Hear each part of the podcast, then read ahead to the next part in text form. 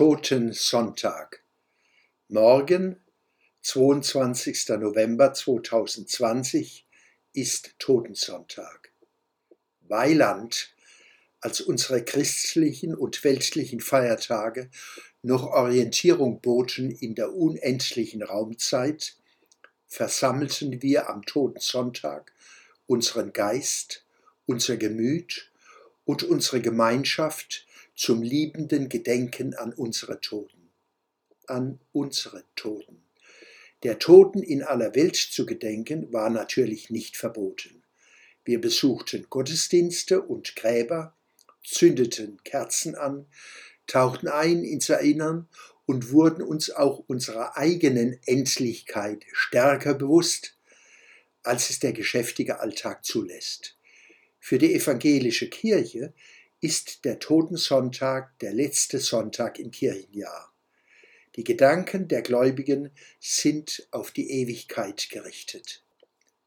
Extreme Individualisierung, die oft Züge von Atomisierung annimmt, Vielfalt, Vielfalt, Vielfalt, und die ebenso fortschreitende Infantilisierung bunt, bunt, bunt, hält den Ernst alter Rituale nicht mehr aus.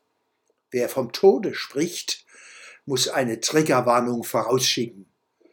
Wohin dieser Kinderkreuzzug gemeinsam zusammen miteinander von scheinbar Erwachsenen führt, ist nicht gewiss. Ich werde mich ihm jedenfalls nicht anschließen.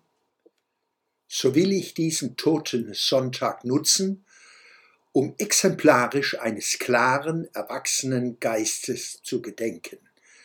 Mein blinder Freund Fritz Hartmann in Schriesheim, ein großer Seher, Denker, Demokrat und Antinazi, Verächter der Dummheit und fröhlicher Christ, der sich der Ungewissheit seines Glaubens immer bewusst war, sagte gerne, bezogen auf die Frage, ob es ein Jenseits gibt, Wann sie uns angelogen habe, die Para, habe sie nichts zu lachen.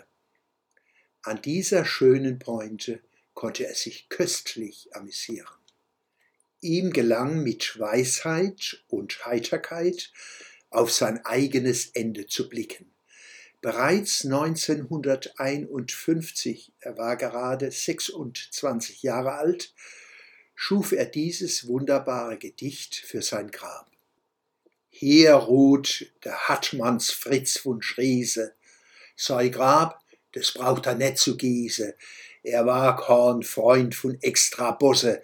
Die Ferz, die kennt er bleiben lassen. Im Leben war er Wasserschei, des Wäsche war am einerlei. Jedoch, wann's gange ist zum Fresse, da hat das Schnaufe schier vergessen.